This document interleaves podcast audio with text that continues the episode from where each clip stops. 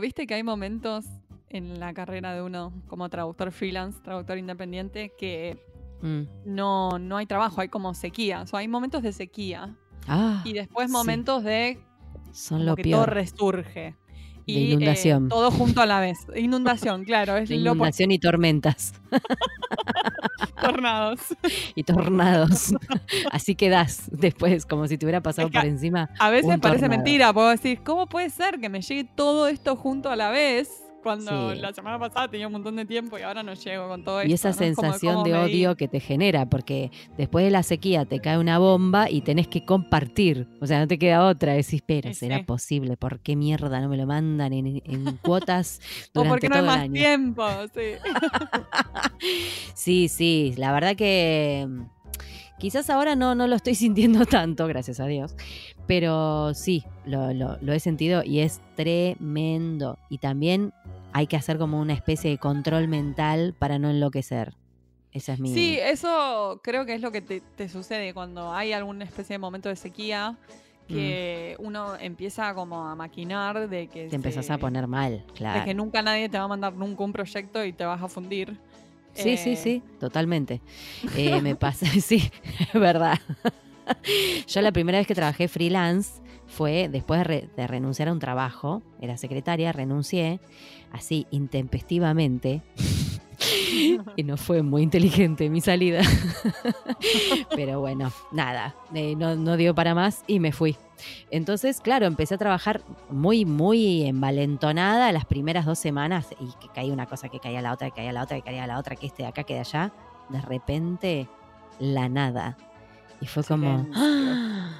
Y llegaba el día de pagar el alquiler y nada. Y eso es fatal. Fatal porque encima era más nuevita como traductora, digamos, era más, más junior.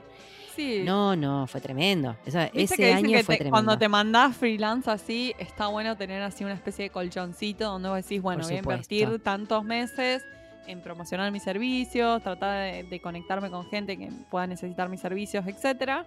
Pero eh, podés sobrevivir con algo, porque uno no puede esperar que en cuanto se lanza freelance eh, te empiezan a llover proyectos. Bueno, yo tenía un colchoncito con agujeros.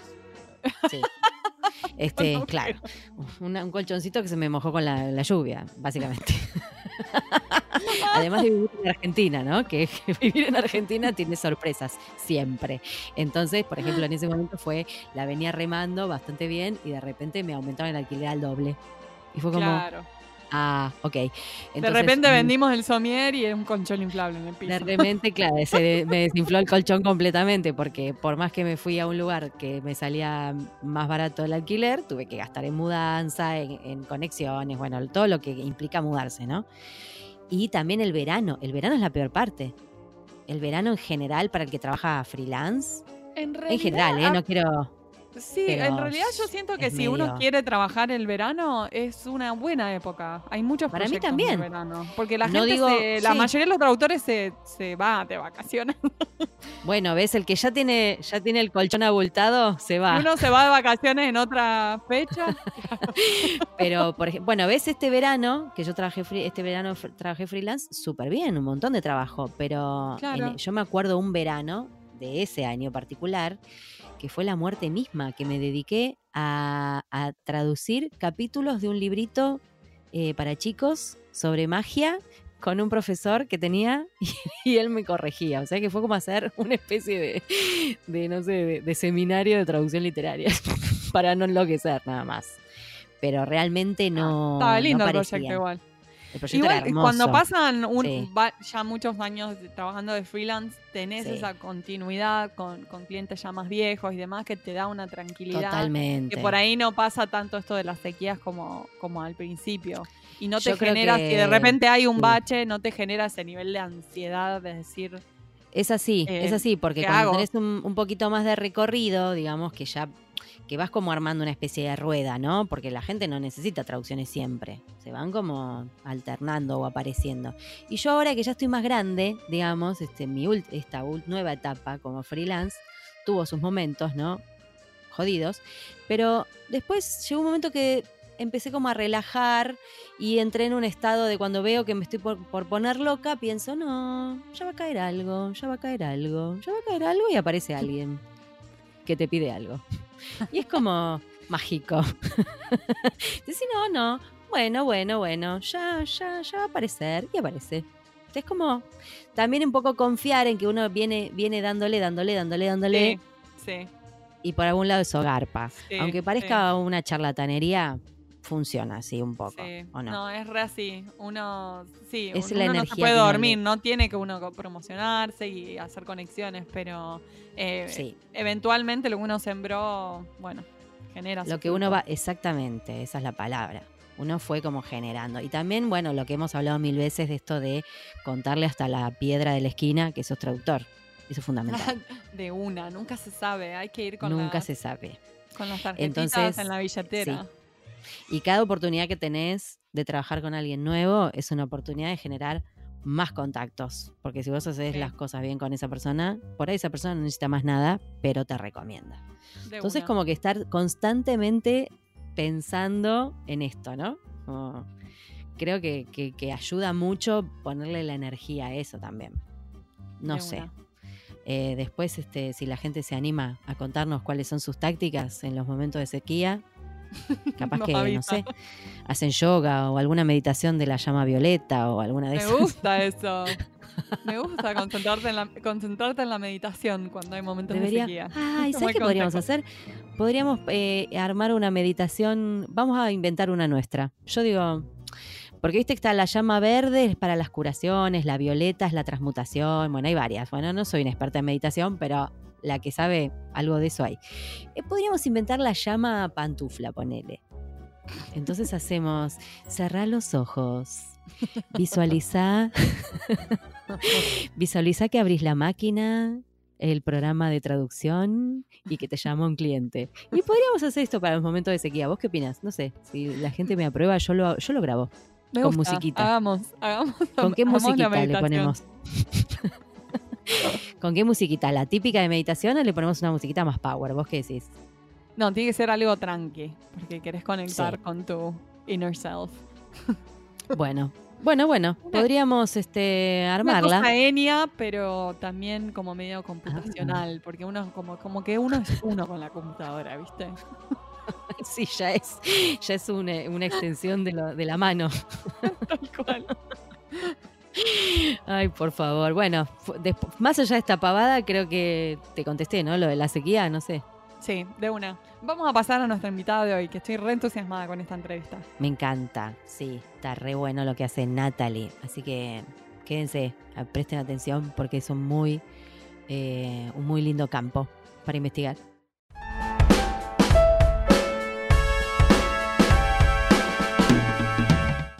Hoy tenemos el gusto de entrevistar a Natalie Fernández Cuba. Ella es licenciada en veterinaria y en traducción e interpretación. Se desempeña como traductora de inglés y francés al, español, especializada en el campo de la veterinaria.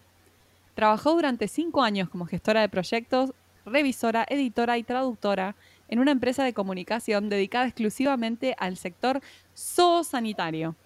Y luego decidió seguir el camino de freelancer. Además, hace más de cuatro años que dicta el curso en línea sobre traducción veterinaria inglés-español de Aula SIC. Natalie, bienvenida en Pantuflas. Muchas gracias. bienvenida, muchas gracias por, invitarme. Muchísimas gracias a vos por sumarte, porque la verdad, eh, cuando te descubrimos, yo te voy a contar, te voy a contar la trastienda de todo esto. Eh, nos dedicamos a estoquear eh, traductores, básicamente. nos dedicamos a buscar gente, gente linda que queremos conocer. Entonces, apareciste vos. Bueno, nos pareció muy lindo lo que haces, muy interesante, muy diferente de lo que uno generalmente hace, porque, bueno, no sé vos, Mari, pero yo nunca me crucé con algo que tuviera que ver con la veterinaria. Y, está buenísimo como tema, ¿no? Así que te agradezco mucho que te tomes este ratito para charlar con En Pantuflas. Muy bien. ¿Estás en pantuflas? No te preguntamos. Eh, pues no, la verdad es que no, porque antes he salido y, yo tengo unas zapatillas que no son pantuflas, pero que utilizo para, trabajar y para estar en casa, pero no son pantuflas como tal. Tengo unas que me regaló una amiga traductora, además. pero, pero ahora mismo no, no las llevo puestas. Yo me imaginaba una pantufla de, animalito. Sí, sí, son, de son de animales, son, son conejos. Ah, muy bien, me encanta. Sí. Y claro, y claro. Y sí, tiene que, tiene que ver, tiene todo que ver. Yo en este momento tengo una de unicornio. Muy bien, bueno, perfecto. Las voy cambiando, tengo varias. ¿En dónde estás vos, Natalie, ubicada geográficamente? en España, en Zaragoza, que es una ciudad que está mm, entre Madrid y Barcelona, prácticamente en el medio. Hermoso. Eh, bastante grande. Hermoso. Sí. O sea que hoy triangulamos Zaragoza, Los Ángeles, Buenos Aires. yo, me siento como si estuviera de viaje cuando pasa esto. Sí, sí. Y se escucha también, ¿verdad? Bueno, contanos. Sí, claro, es un montón, imagínate, estamos haciendo algo como parece de ciencia ficción, pero no, se puede. Sí. Eh, bueno, sabemos que además de ser traductora, primero fuiste veterinaria y que hay una historia de amor por los animales detrás de eso. ¿Nos contás un poquito? Sí, pues a ver, yo la verdad es que de toda la vida en casa con mis padres hemos tenido animales y a mí siempre me gustaron mucho siempre he estado, pues he tenido perro, he, montado a caballo, vivíamos en el campo y la verdad es que me encantaban. Y cuando llegó, cuando cumplí 18 años y llegó el momento de, decidir qué quería estudiar, la verdad es que me gustaban muchas cosas, me gustaban mucho los idiomas, me gustaban mucho los animales, pero también me gustaban otras cosas, qué sé yo, me gustaba mucho el diseño, por ejemplo, de, de, interiores, bueno, me gustaban mil cosas, la verdad. Pero me tuve que decidir por algo y en aquel momento pues eh, estudié veterinaria porque me encantaba, me gustaba muchísimo y la carrera me gustó muchísimo también. Es un poco como empecé en esto de los animales, la verdad. ¿Y por qué la decisión de cambiar de profesión, empezar a estudiar traducción específicamente? Sí, pues cuando terminé la carrera, bueno, yo provengo de una, de una familia, digamos, bilingüe, mi madre es francesa, mi padre es español. Eh, siempre he estado en contacto con idiomas, pues en casa, luego en el colegio, pues con el inglés. Y sin darme cuenta, en realidad, he estado toda mi vida como traduciendo en mi cabeza y con familia que tengo en Francia y demás. Cuando acabé la carrera de veterinaria me fui a, trabajar, bueno, primero con una beca y luego me quedé una temporada en Francia a trabajar. Y a la vuelta, pues una serie de circunstancias me llevaron a, que se me ocurriera presentarme al examen de ingreso para la facultad de traducción. Lo hice con los idiomas de inglés y francés y, la verdad es que me encantó también la carrera, me, encantó casi más incluso que veterinaria. Veterinaria me gustó mucho, pero es verdad que lo que se estudia en la carrera y luego un poco las condiciones de trabajo, por lo menos aquí en España y demás, eh, no, me, no me satisfacían al 100%.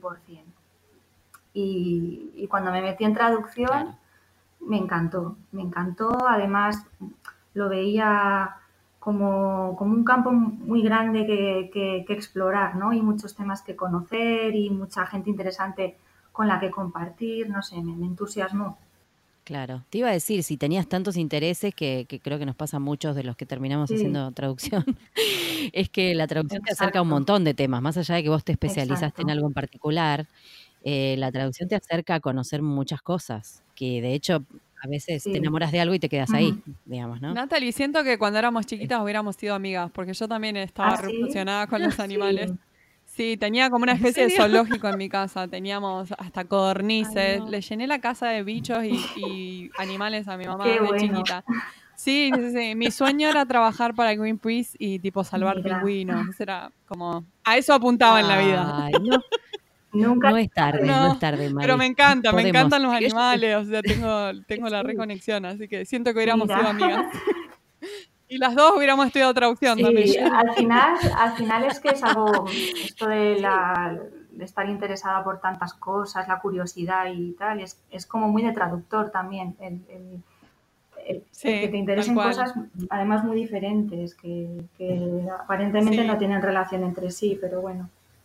Pero después sí, ¿viste? En algún momento Sí, se sí, juntan. sí, sí. juntan. Se juntan. ¿Y cómo, cómo fue la inserción laboral? Porque mm, ya teniendo un título de veterinaria y teniendo el título de traductora y encima dos idiomas, Sí, digamos, porque trabajas con dos idiomas fuente, sí. era muy específico, pero a su vez muy atractivo, digamos, tu perfil. ¿Te fue difícil encontrar dónde insertarte? Pues mira, cuando acabé la carrera de traducción, em, empecé, estuve una temporada como freelance, una- un año más o menos. En esa temporada realmente no traduje solo de, de temas de veterinaria. Estuve traduciendo eh, traducción técnica sobre materiales constructivos, cosas que no tienen nada que ver. También empecé a traducir bastante, bastante medicina y demás. Eh, lo que pasa que en cierto momento me salió una oportunidad eh, laboral de trabajar en plantilla en una empresa aquí en Zaragoza, porque aquí en Zaragoza hay una, una facultad de veterinaria mm, bastante conocida, o sea, bastante eh, grande y, con bastante tradición. Entonces, aquí hay un- una empresa de comunicación que se dedica exclusivamente a temas de comunicación en el sector veterinario. Eh, esa empresa tiene un, un área editorial y entonces mm, buscaban una persona que hablara idiomas, que tuviera formación lingüística, que, que pudiera eh, hablar o intercambiar con autores en inglés también, porque una de las labores que yo tenía era como contactar con veterinarios internacionales para publicar aquí.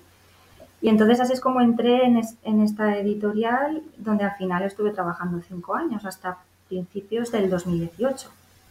Mm, Y mira, estabas ahí en el lugar perfecto, el momento justo, sí, digamos. Sí, sí, exacto, exacto, eso es. Además, como muy específico de mi sector. La verdad es que, que sí que fue, Claro. fue una experiencia, estuve Sí. casi cinco años allí. Mm, Y en 2018 pues decidí, decidí marcharme porque, bueno, llegó un momento que como que veía que no me podía desarrollar más y, y decidí volver a la senda freelance. Entonces, claro, Mm.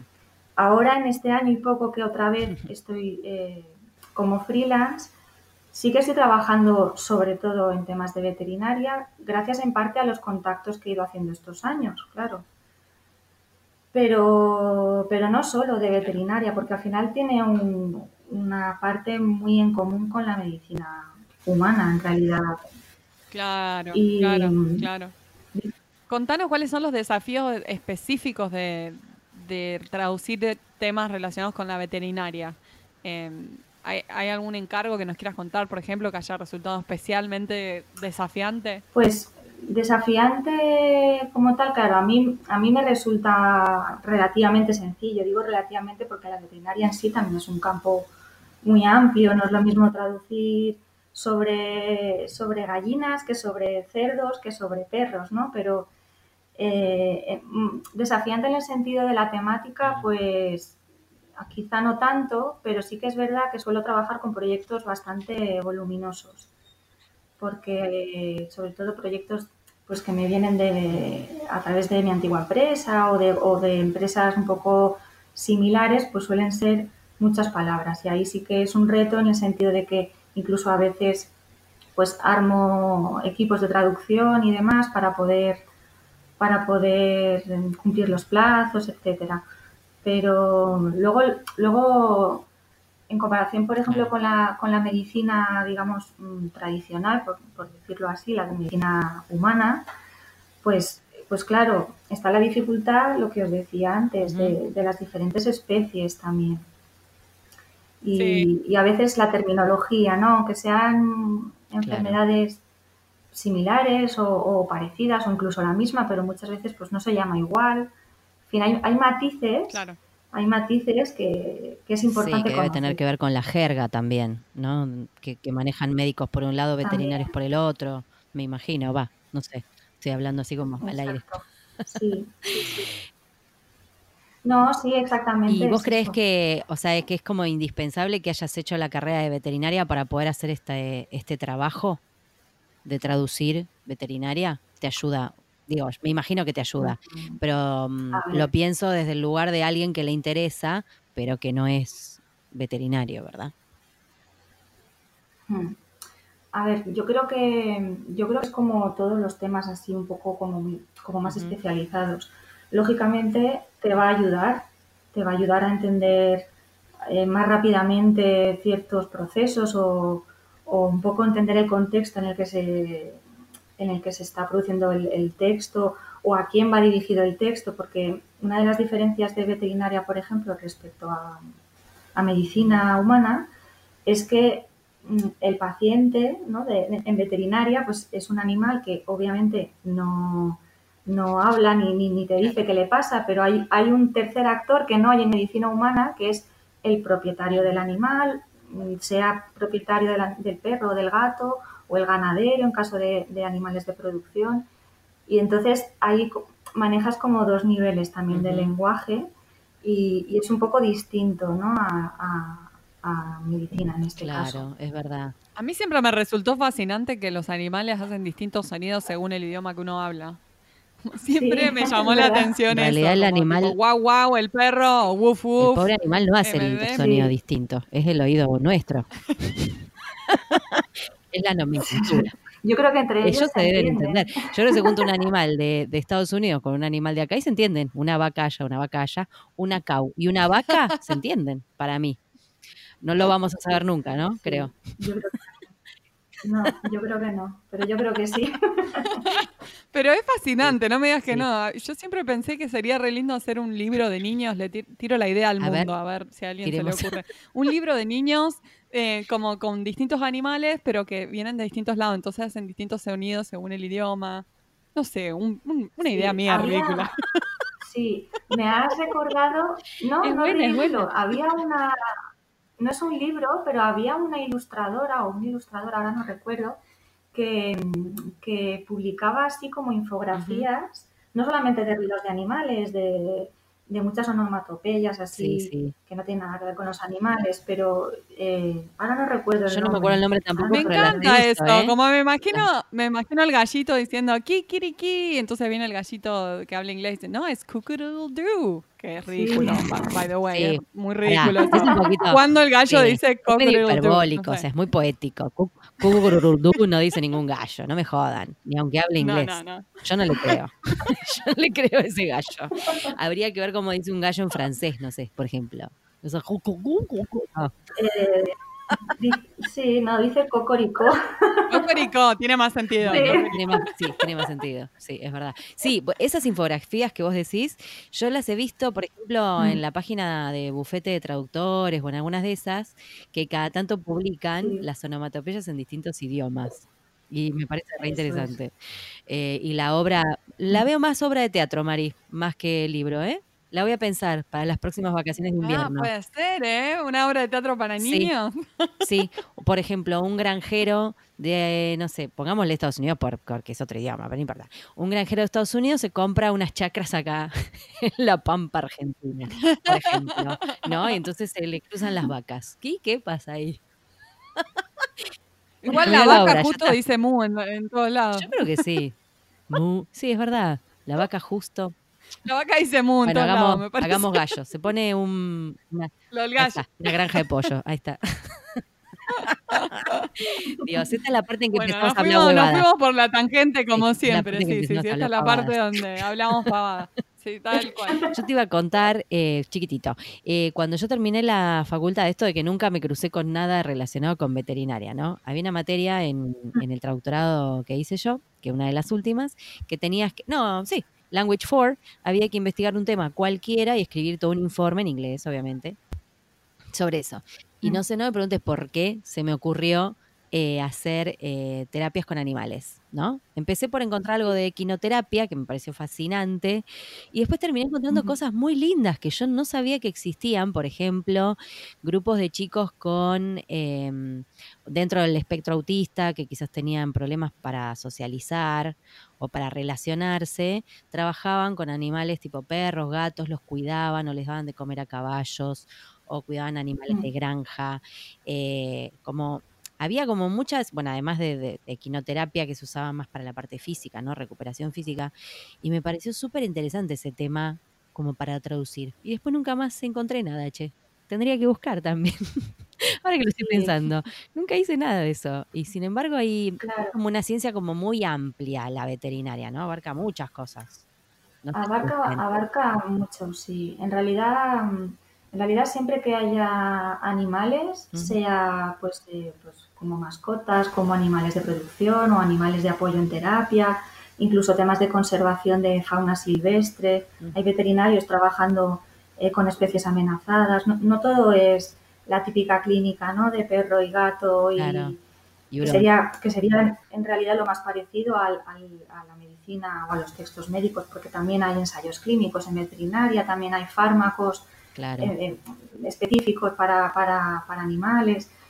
Esa parte sería la más común con medicina, pero luego hay un campo enorme mm, de, de- traducciones pues de todo tipo, ¿no? que enlazan o, o que son transversales. Lo que tú cuentas, por ejemplo, pues enlazaría quizá la veterinaria, la- la- las terapias, psicoterapias con los niños, eh, pedagogía probablemente también, o sea que es como una mezcla ¿no? de, de varias, de varias disciplinas. Claro, claro, claro. Sí, me parece muy interesante y es verdad que uno se que, escucha veterinaria y se queda en el veterinario de las dos cuadras de la casa que va el perro y el gato. Y el hurón, que ahora se usa el hurón acá en Argentina. Sí. no sé. Sí, aquí también Eh. Ah, sí. Sí, Este es- y, pero es mucho, hay mucho más, mucho, mucho más.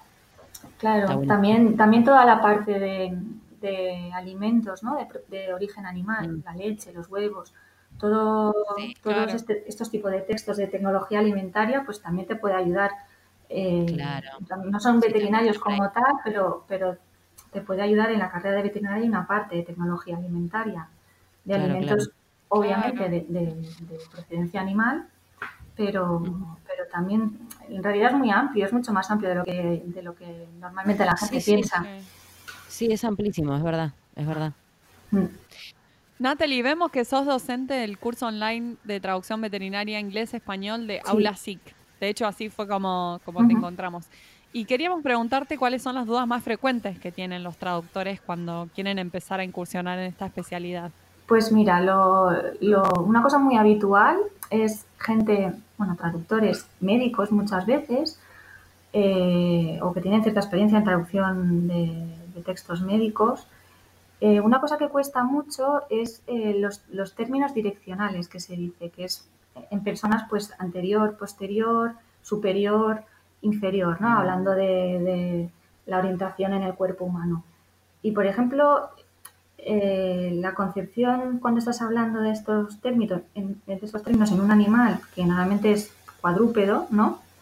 Pues claro, no se emplean estos términos, no tienes eh, anterior y posterior, normalmente se habla de craneal y caudal, son, son es como que tienes que cambiar la, man- la manera de orientarte, ¿no? Cuando estás describiendo Claro. una lesión o, o alguna enfermedad que, yo que sé, que afecta a una parte del pulmón, pues esto muchas veces se, la gente que, que- que sí que está acostumbrada a esta terminología en humana, pues con- le cuesta ¿no? cambiar esa, esa, esa perspectiva a la hora de describir eh, este tipo Claro. de cosas. Luego, luego también, mm, por ejemplo, términos eh, como embarazo, ¿no? Embarazo es un término de medicina humana. En veterinaria hablaríamos más de gestación.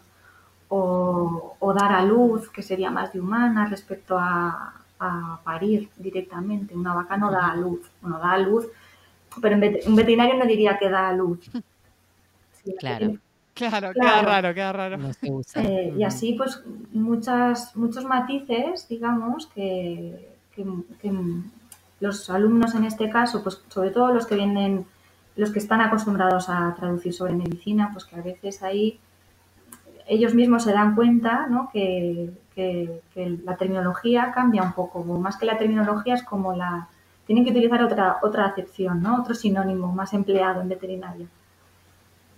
Claro, por ahí instalarse otra mindset en la cabeza, como pensarlo de otra manera.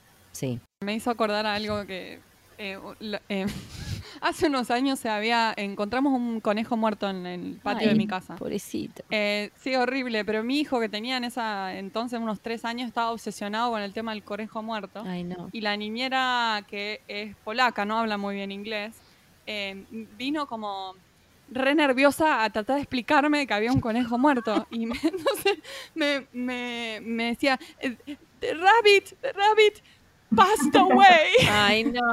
Y el hecho que me dijo passed away, digo, Claro. hay un conejo muerto, there's a dead Claro. rabbit, como... Pero nada, me hizo acordar un poco a eso, porque creo que como que uno no diría tampoco, no utilizaría ese Claro, exactamente. para referirte a, a un animal Son que, todos que estos murió. términos que muchas veces en medicina humana son eufemismos en realidad. Y Sí. en veterinaria quizá, Claro. mm, bueno, quizá no, no Sí. se emplea, no se emplea otra cosa, No aplican. pero Sí. Mm. está eso y también lo que os explicaba de los términos direccionales, que muchas veces cuesta cambiar como la lógica del pensamiento cuando te estás imaginando a un caballo, por ejemplo, escribiendo dónde tiene tal o cual lesión, es distinto. Claro. Sí, claro. sí. sí, sí, sí. Em, traducís también textos relacionados con otras temáticas, como nos contaste, ¿no? Que, que vienen así, lo que caiga, ¿no? Em, ¿Qué te gusta? ¿Qué otras temáticas te gustan? Pues Además de, o que hayas, que te haya llegado y decís, ah, qué Sí, interesante. pues mira, disfruto mucho traduciendo sobre turismo también y espe- especialmente. Eh, turismo sostenible o turismo rural que decimos aquí en España. Eh, Todo lo que tenga que ver con, el, con el- la naturaleza, en realidad, me, me gusta mucho. También supongo por, la, por aficiones, ¿no? Yo me gusta mucho ir a la montaña, Claro. eh, con mi pareja hacemos mucho senderismo y, Claro. y todo, todo Qué lo que tenga que ver con esto, pues me, me interesa. Y cuando alguna vez, porque la verdad es que no es muy frecuente, pero yo ahí ando buscando también más, más clientes ¿no? de esta temática, también por diversificar un poco. Pero cuando llegan pro- Claro. en Claro. proyectos de este, de este tipo, pues la verdad es que los disfruto mucho. Sí. Qué lindo. Sí, y sabemos que tu pareja sí. también es traductor. ¿Cómo, ¿Cómo es convivir con una Es persona que nuestra, se dedica a lo primera, mismo? es nuestra primera invitada Sí. con, Sí, es cierto. con pareja traductor. Sí, no, re interesante. Pues, ¿Cómo, es cómo verdad. es la Muy buena dinámica? dinámica. Qué bueno. No, a ver, estamos muy acostumbrados también y las especialidades que tenemos son radicalmente diferentes. Él traduce sobre eh, temas jurídicos, económicos, Ajá. cosas que yo no toco nunca, porque además de que, no sé, me Ay, parece aburridísimo. Sí, sí, estamos de acuerdo con vos. Pero él, él le gusta mucho. Sí, Claro, sí. Se Sí. complementan bien bien. porque los Claro. días de, de- de estrés, de agobio o de frustración, pues nos entendemos bastante bien. Hay bastante empatía porque sabemos bien de qué estamos hablando. y, y a la hora de Sí, trabajar, es cierto, pues, está bueno. estamos en silencio. ¿no? Estamos bastante acostumbrados, yo creo. Está bueno, eh, te digo. Igual está bueno siempre cuando uno, es verdad, cuando comparte la profesión con la pareja, porque hay cosas que ya se sobreentienden, no tenés que explicar, Exacto. ¿no? Eh, igual, bueno, de los, las demás parejas que no comparten nuestra profesión se la tienen que bancar. Ya nos van conociendo Sí. con el tiempo. Hombre, tiene, también tiene sus cosas buenas, ¿no? Poder parar de hablar o hablar de otros temas o tener una visión Sí, totalmente nueva del problema, a lo mejor que tú llevas dándole vueltas. Pero bueno, la, la parte de, pues Sí. eso, de, de estrés o de lidiar con clientes a lo mejor así como más desagradables o, o- o cosas que te ocurren, pues normalmente lo entiende bastante bien. Claro, sí, tal cual. Acompaña, Exacto. acompaña bien. Sí, Bueno, eh, Natalie, nosotros para cerrar en esta segunda temporada de En Pantuflas, estamos haciendo una pregunta que podríamos decir que mm, sí, es eh, visionaria, futurística o te diría mm, em, filosófica, porque cada uno puede responder lo que le parezca. ¿Vos cómo ves al traductor del futuro? El traductor del futuro. Pues Yo creo que es importante especializarse, pero bueno, no estoy diciendo ninguna novedad, supongo que, que es lo que, lo que mucha gente piensa, pero creo que es importante porque en, en realidad cuanto más conozcas un tema y, y más domines un tema, más valioso vas a ser respecto a, a clientes que necesiten a lo mejor traducciones sobre esa temática. Eh, yo creo que hablando también bueno, de la traducción automática y, y- y demás, yo creo que será importante eso, especializarse y luego todo, todo los textos así más creativos, de transcreación, que ahora se está, bueno, ahora no, hace ya unos años que se está hablando de transcreación, un poco como, como el contrapeso, ¿no? De, de toda la traducción automática que viene o, que está ya y que va a venir, etcétera. Todos los textos que son así más creativos o muy, muy especializados, yo creo que seguirán seguirán necesitándose traductores, pero durante mucho tiempo. O sea, no creo que dentro de cinco años ya estemos todos sustituidos, no lo creo. Yo soy optimista en ese sentido. Muy bien, nosotras también. ¿Y en tu, Sí. en tu campo en particular crees que puede llegar a haber algún cambio? Digo, por a nivel tecnológico o no sé. Mm, Pues no, Quizás no no. te sabría decir. Yo quiero pensar que los textos médicos, veterinarios y, y técnicos en, en el sentido de a lo mejor de producción animal o de, o de cosas así como más tecnificadas, mm, no creo que llegue la posedición para quedarse, creo. pero realmente ta- tampoco, yo no trabajo con posedición, pero, pero eh, entiendo que es otra, otra digamos, especialidad, especialización de los traductores en el futuro, pero creo que se quedará para cierto tipo de textos. Y no sé, esta mañana eh, leía en Twitter, creo que era una cita, no recuerdo ahora quién se la he leído, pero que me ha parecido bastante elocuente sobre este tema, y era algo así como que mm, las máquinas sustituirán a aquellos traductores que traduzcan como máquinas. Los que no traducen como máquinas no podrán ser sustituidos por máquinas, claro, lógicamente. Muy buena esa frase. Muy buena Es esa muy buena. frase. Sí, Sí, muy linda. Si tú, pues eso, eres creativo, claro, hay textos que no permiten la creatividad, está claro, pero eres muy exacto o realmente eres muy bueno en, en lo tuyo, digamos, pues difícilmente podrán sustituirte al 100%, yo creo. Bien. Totalmente. Sí. Bueno, me encantó, ¿eh? Me encantó y con el agregado de la frase también. Sí. Muy interesante. bueno, Natalie, la verdad, un placer hablar con vos. Súper interesante todo lo que nos contaste. Eh, bueno, ahora la gente ya te conoce. eh, la que esté escuchando el podcast, por supuesto. Eh, están estos cursos para el que esté interesado en, en saber un poquito más de traducción veterinaria. Claro, Y, y nada, me, me parece que es un campo amplísimo y muy lindo para, para indagarlo. Así que te agradecemos un montón tu participación en Muchas el gracias. Pantuflas. muchas gracias a vosotras por, por haber contactado conmigo para entrevistarme. Muchas gracias, Natalie.